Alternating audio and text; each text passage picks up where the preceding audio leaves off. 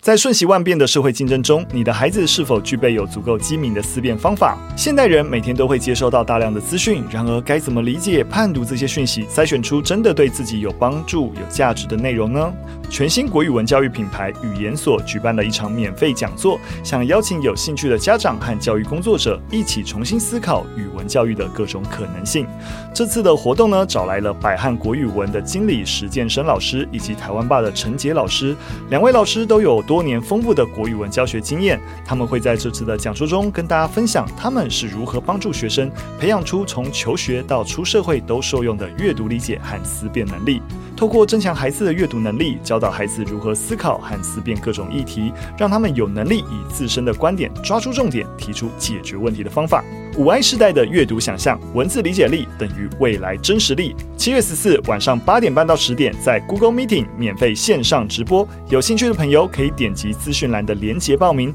里面也会有更详细的讲座介绍哦。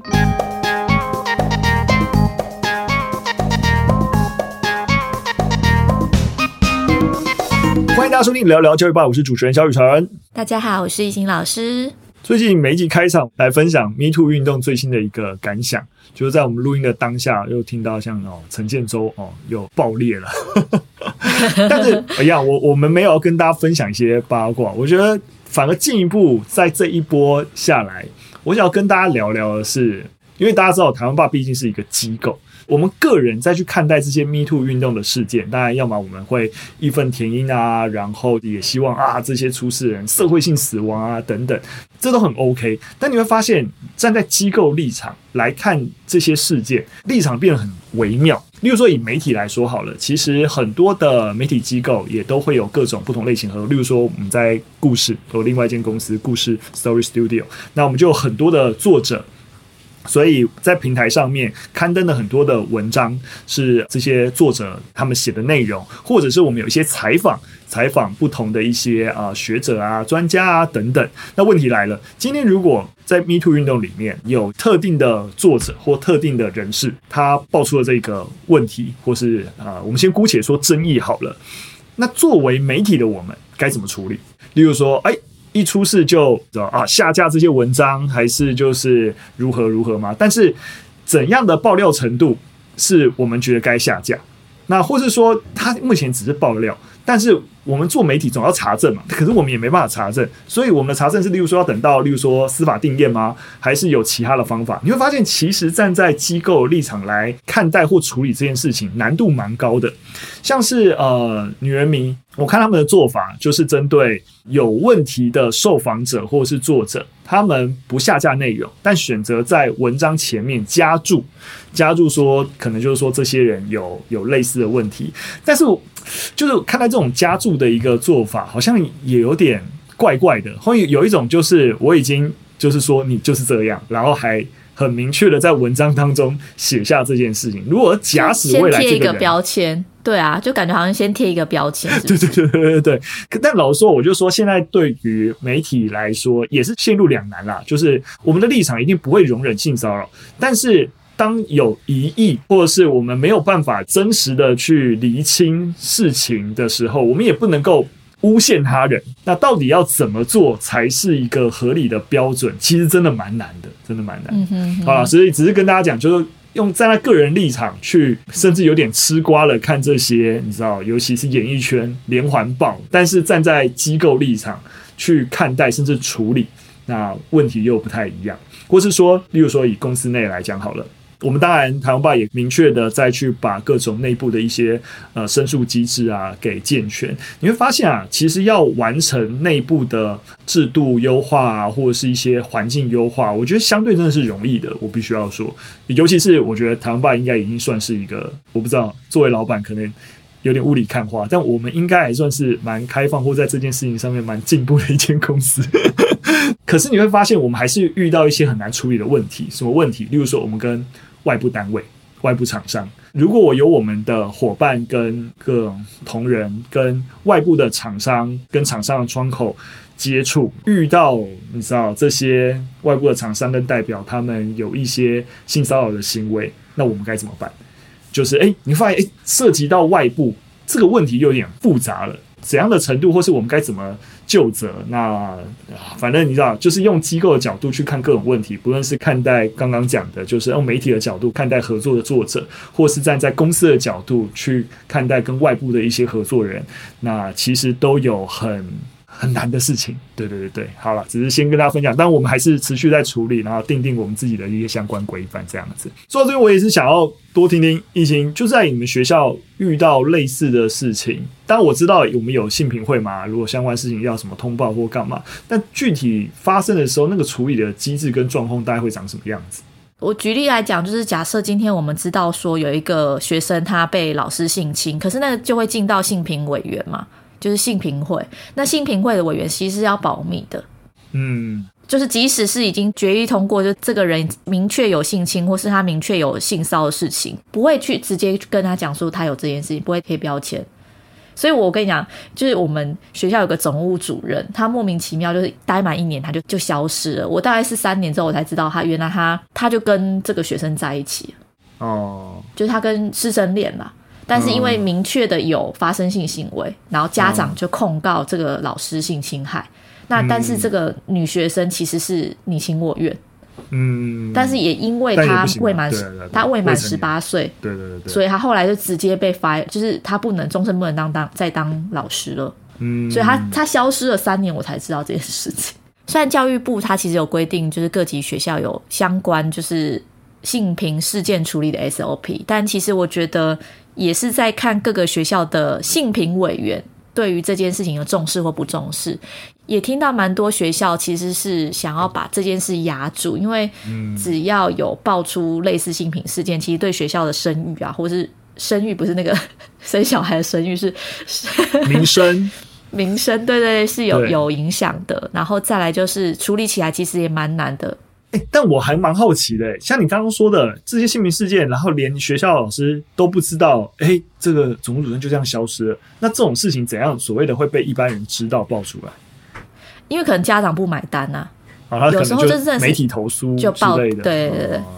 但也有听，我有听说，就是学校跟家长就是讲好，我应该说家长跟学校讲好，说就是这件事不要报，因为我不想我女儿被贴上这个标签、哦，那就假装没这件事情。但是我们身为教育工作者，或是我们在学校，就是真的是得知之后的二十四小时，一定要通知、通报、校安通报。对对对，这个是每个当老师都会被百般叮咛的事情，因为只要你没有在二十四小时通报，可能就是究责会在你，你就出事了。对，你就出事了。没错。好，闲聊就聊到这边，每次都会岔开来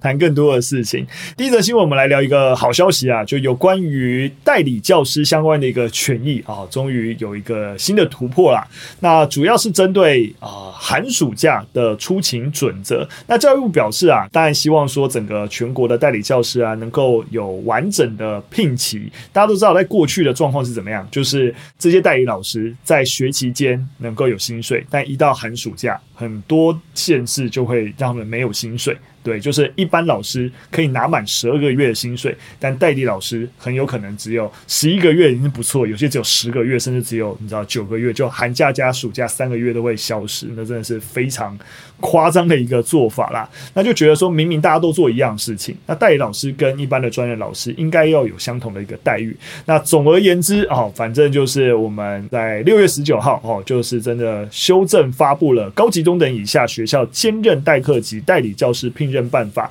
进行了更新，那这个更新的重点啊，就保障了兼任代课代理老师，只要他在聘期的期间，那针对他休假或相关的一些重大的一些权益进行更新，细节就不多说。总而言之，寒暑假啊、代理老师也可以拿薪水。那另外啊。就是还有一个争议，就是那代理老师在寒暑假其实可以薪水拿，要不要入校？因为大家都知道，如果你是一般的专任老师的话，寒暑假基本上因为学生不来嘛，你干嘛要来？所以除非有特殊的一些状况，你是可以不用入校。但其实很多的学校就是虽然一般专任老师不用入校，都可但都会叫代理老师来学校。既然我发你薪水，你就给我来学校啊！代理人学校也不知道干嘛，然后被迫要处理一些其他的一些校务，所以这件事情也被要求要修正。竟然代理老师。是是跟专任老师是一视同仁的，那你也应该可以不用在寒暑假被迫要承担在你聘书要求范围内的其他校务。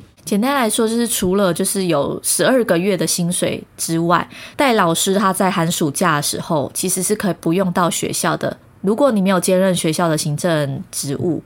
哦对，还是有些淡书啊，因为有些代理老师是会兼，像我第一年担任代理教师的时候，我有兼注册组副组长，所以我就会协助一些，就是但因为我有兼这个东西嘛，所以我还是当然就要理所当然的处理一些校务工作。对，然后如果没有兼行政职的话，呃，有一些可能进修研习啊，或是返校服务的啊、要配合，但是你也可以请假啦。你就是跟正式老师有一样的这个权益。那另外呢，就是如果代理老师呢，你有代理六个月以上，其实适用育婴留职停薪的。那另外，若因为就是职务有涉及诉讼，那其实学校需要协助法律咨询。嗯，就例如说，就是如果被家长告哦，学校就有义务要来帮助这个老师这样子。没错，没错，其实这样蛮好的。好，反正总而言之，真的是第一个新闻，我觉得都是一个是个好消息啦。尤其是我相信，所有即使是现在的呃正式老师，大家几乎都有担任过、当过代理老师，大家都有在。你代理期间，对于那个权益不公平的这件事情，你知道心生不满，对，所以我觉得你知道大家将心比心，我觉得这件事情本来就应该要这个这个差别待遇本来就应该消灭。那很高兴，就是我们的整个啊、修法进程啊，终于改变了这件事情啦。好，皆大欢喜，皆大欢喜。那这个皆大欢喜啊，我们当然讲的是在呃，就是中小学的一个范畴啦。那紧接着第二则新闻，我们就来聊那大学类似的一个状况是如何。那在中小学有所谓的代理教师、正式教师的一个差别。这边代理我包含这个兼任啊、代课啊这些非正式教师的一个呃状态。那在大学端也有所谓的就是一般的专任教师、专任教授跟所谓的专案型教师。那其实啊，本来呃在政府的一个规范底下，为了保让这些所谓的专案教师，包含他们的本薪啊、授课时数升等啊，教育部已经要求，就是也公布了相关的一个原则，也让这些专案教师能够直接适用教师法或是啊劳动基准法。但是实际上面的情形，通常不是这个样子。在台湾高等教育产业工会啊，近期召开的记者会啊，就指出，在他们调查结果发现，其实很多学校对于专案教师要求基本授课的时数，其实没有遵照一般啊老师的一个原则的。一般老师的原则啊，基本上就只要九学分的课就好。但是很多的专案教师，甚至被要求要上到十六学分的课，诶，十六学分。差不多就是一般中小学要上的课的一个那个学分数的量体，但大学那个备课的压力其实更不一样。所以发现啊，这是几乎是就是一般专任教师要求授课时数的一点八倍。除此之外，也有就是一些啊专任教师反映，除了要上更多的课之外，他们也被要求要做更多沉重的一些啊行政工作。所以在大学的情形就变成是，虽然政府已经这样规定了，在实务面而言，呃，这些专案教师还是在很多的大学真实运作情形是没办法得到相对应的权益的。而你会发现啊，因为我有认识朋友在大学担任就是专案教师，你会发现他们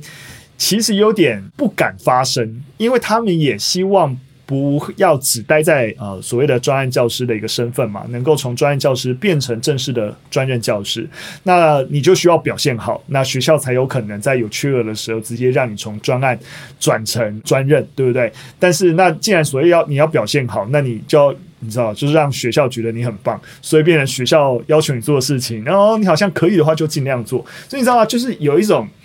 变相剥削，就是虽然说规范不可以，但你为了要能够进到这个窄门，你最后还是接受这件事情，所以这样子实然面的一个压榨事情，其实是屡见不鲜了。我刚就有在想，是我们在当代理老师的时候，其实还蛮常被凹说，就是课上很多，哦啊、真的，或是最杂，然后又是处理很多行政的事。那其实为了就是求一个表现嘛，就是希望说，哎，之后如果有悬缺代理的话，我们可以用续聘的方式继续留在这个学校。嗯、但可能跟这个大学专案教师比较不同一点，就是这个专案教师他其实是可以透过一些机制直接转成专任教师。就进到那个大学宅门，可是呃，在国中小比较不一样，是我们还是要经由考试，欸、所以很有趣。就是呃，我那时候在当代理的时候，然后正式老师其实到了下学期，很很 nice 的代呃正式老师就会跟我说。你就不要管班级的事情，你就好好的去处理你的、嗯。反正你去考其他，你知道你知道考联招干嘛？你也基本上你也不会回来这些学校，很难。而且对啊，然后他们的点还会跟我说，就是你在这个学校表现的再好，但是你没有考上正式老师，你就是 loser，什么都没有。所以对，对你就是 对，所以比较不一样。只是说你在就是在当代理老师的时候，其实那个。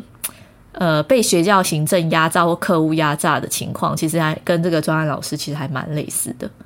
啊，就是透过这个新闻，呃，跟。第一则做一个呼应啦，就是哎，代理教师有一些权益有一些呃优化，但在相对应的在大学端也有类似的情形。那即使法规跟上，其实还是有很多实物面啊、的压榨或是违反法规情形啊、还是有在发生。那我们就持续关注类似的事情。那你对于啊、大学的一些啊、呃、教育环境啊、感兴趣的话，那可以 follow 相关的讯息。那最后一则，我们再回到跟数位社群软体跟青少年。影响之间的一个关联，那这是一篇啊、呃、新的研究趋势啊，那我觉得也蛮符合我的对于这件事情的态度。那这篇研究啊，其实就是发现，如果你禁止青少年划手机，结果有可能适得其反。也就是反而会让青少年相关的一些呃问题啊、忧郁啊变得更加严重。当然，我们都知道啊，这些 social media 是青少年忧郁增加的核心的来源，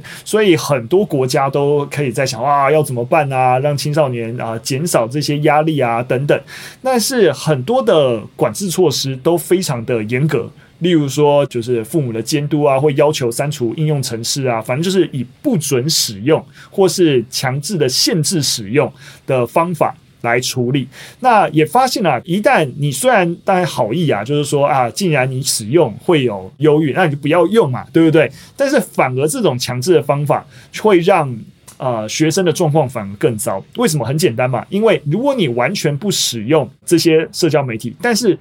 啊、孩子的跟同才之间的互动，又还是在这些社群软体发生，他的焦虑一定会更严重，因为他都不知道同学发生什么事情，因为他不能用，对，所以反而适得其反。所以一项新的研究啊，就认为社交软体当然有害，但它绝对不是完全有害，它一定还是一个人跟周围世界建立联系的方式之一。但是如何在足够的时间、适当的一个状态底下来进行相关任务，不然的话就是啊、反正就是过犹不及啊。我觉得说穿了，这个研究要谈的就是这件事情。你过多反而就会陷入在这些啊、social media 焦虑当中；过少你反而会跟人际脱节，然后也产生另外一方面的一个焦虑。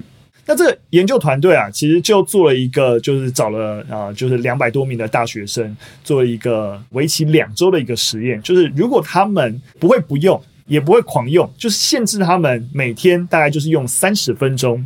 那跟其他的对照组的状况比起来的呃结果如何？那发现啊，诶，其实呃每天还是能用，但是只有三十分钟。他们在焦虑啊、抑郁、孤独啊等等这些得分，诶，明显较低，而且睡眠也越来越好，或者是说他们也愿意花更多的时间跟其他人相处。对，所以诶，好像整体来说，呃有限制，但是不会到强制的禁止这样子的一个方法，好像还不错。其实我很好奇，就是为什么是三十分钟？但所以这个研究其实后面有强调，就是关键不在于限制这三十分钟，而是就是自我控制跟注意力。青少年他们其实需要自愿限制使用社交媒体，如果他是被迫这么做的话，他就是有种被剥夺的感觉，可能就会抵消这种获得的任何好处。所以青少年或年轻人他必须要自己选择。自己选择说我，我有限度的去使用这个 social media。那家长的角色其实就是鼓励他们坚持下去啊，或是像自动提醒功能，就像计步器一样，让他们知道每天花了多少时间在这个活动上面，让事情变得可以被计量，然后也让青少年可以更容易改变他们的行为。嗯，我觉得这就跟你在课堂上做的事情是一样的，就是我记得你就有跟我分享过，在讨论社群媒体的危害，你直接让。同学。彼此讨论，由他们自己来反馈，他们觉得使用的相关危害以及可以怎么做。所以我也是觉得这才是最正确的方式，就你你不能够站在一个大人的角色来说，哎，我知道这对你有危害，所以你不要用。学生有自己的表意权，他们如果太过沉迷，有负面影响，他们不会自己不知道。重点是。这些方法必须要从他们，他们有所意识，然后他们也想改变。那你在辅助他们改变，这往往呃才是比较容易成功。其实就是研究刚刚一心后面讲的东西。那我我自己我觉得我可以推荐给大家一个方法，是我自己使用，我觉得蛮有效。我们自己尤其是成人，其实这些讯息干扰，尤其是工作来说，我们有 Slack，然后其实很多的讯息一直跳出。那对于有些时候我们需要专注在特定的工作的时候，其实会受到干扰。那我现在基本上是会让我的提醒功能做一个转变，也就是说，我任何的讯息啊，基本上都不会发出声音，因为你知道，大大部分的时候都会关掉声音，但是会震动，我会连震动都关掉。也就是说，新的讯息，不论是在脸书啊、email 啊什么跳出讯息，它只会呃就是在荧幕会显示出来，但没有任何声音。而我平常的习惯都会把荧幕盖掉，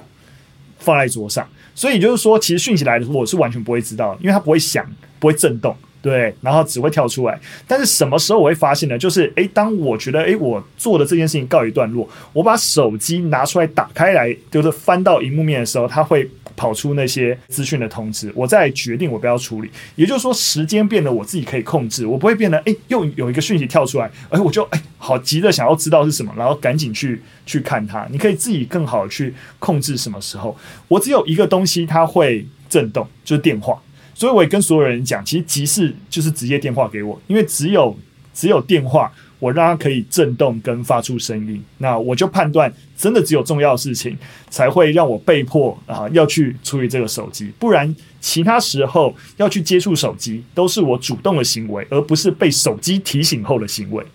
我觉得雨辰推荐的方式其实是给有觉察的人在使用，因为我觉得其实很多的国中生、高中生他们在划手机，其实是没有意识的，也就是说他们没有重心，他们在划手机只是在杀时间或是消磨时间。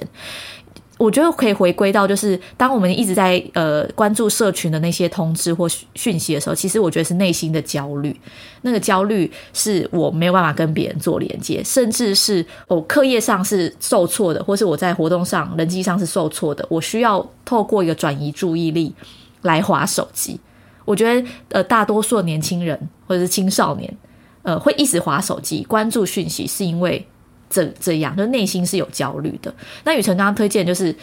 呃，有觉察的人，他会去有意识的有有一些小撇步，可以把这些讯息就遮住，不让它干扰你的生活。对，但是呃，我觉得很多时候青少年他们最主要的是要觉察这个东西对你的影响。就像是我宇辰刚刚讲说，我其实在课堂上有操作这样的事情，我觉得这就是第一步。那有觉察之后，就可以再用一些小 paper，让自己的生活不被这些讯息啊，或者是所谓的焦虑影响。对，那我觉得就是刚刚宇程提的，就是第二步这样子。没错，我觉得一心讲的是对，就是说觉察这件事情，其实就是老师们要协助同学的。我们不是直接站在一个你知道呃自上而下的一个立场说啊，你知道这些 social media 不好，你看这么多研究都说有危害，你们不要再用了。你知道这真的不是一个对的方式，你们应该想办法。引导他们觉察他们在使用情境下对自己的影响，然后由他们自己诞生出，诶，那有这样影响，我们要你自己觉得怎么样可以去避开这些负面影响？那有这些觉察之后，然后他也有想要改变的时候，再提供一些像我刚刚提供的一些小小的 tips 啊，然后诶，哪些 tips 可能比较适合你，可以试用看看，我们再辅助孩子来进行改变。对，我想整个策略的确就是如此啊，有所觉察，再提供策略跟辅导孩子去改变他的行为。好的，我们今天跟大家分享的三则讯息就到这边，非常感谢大家收听。如果喜欢我们节目内容或者任何的建议，都可以留言告诉我们。那么下次再见，拜拜，拜拜。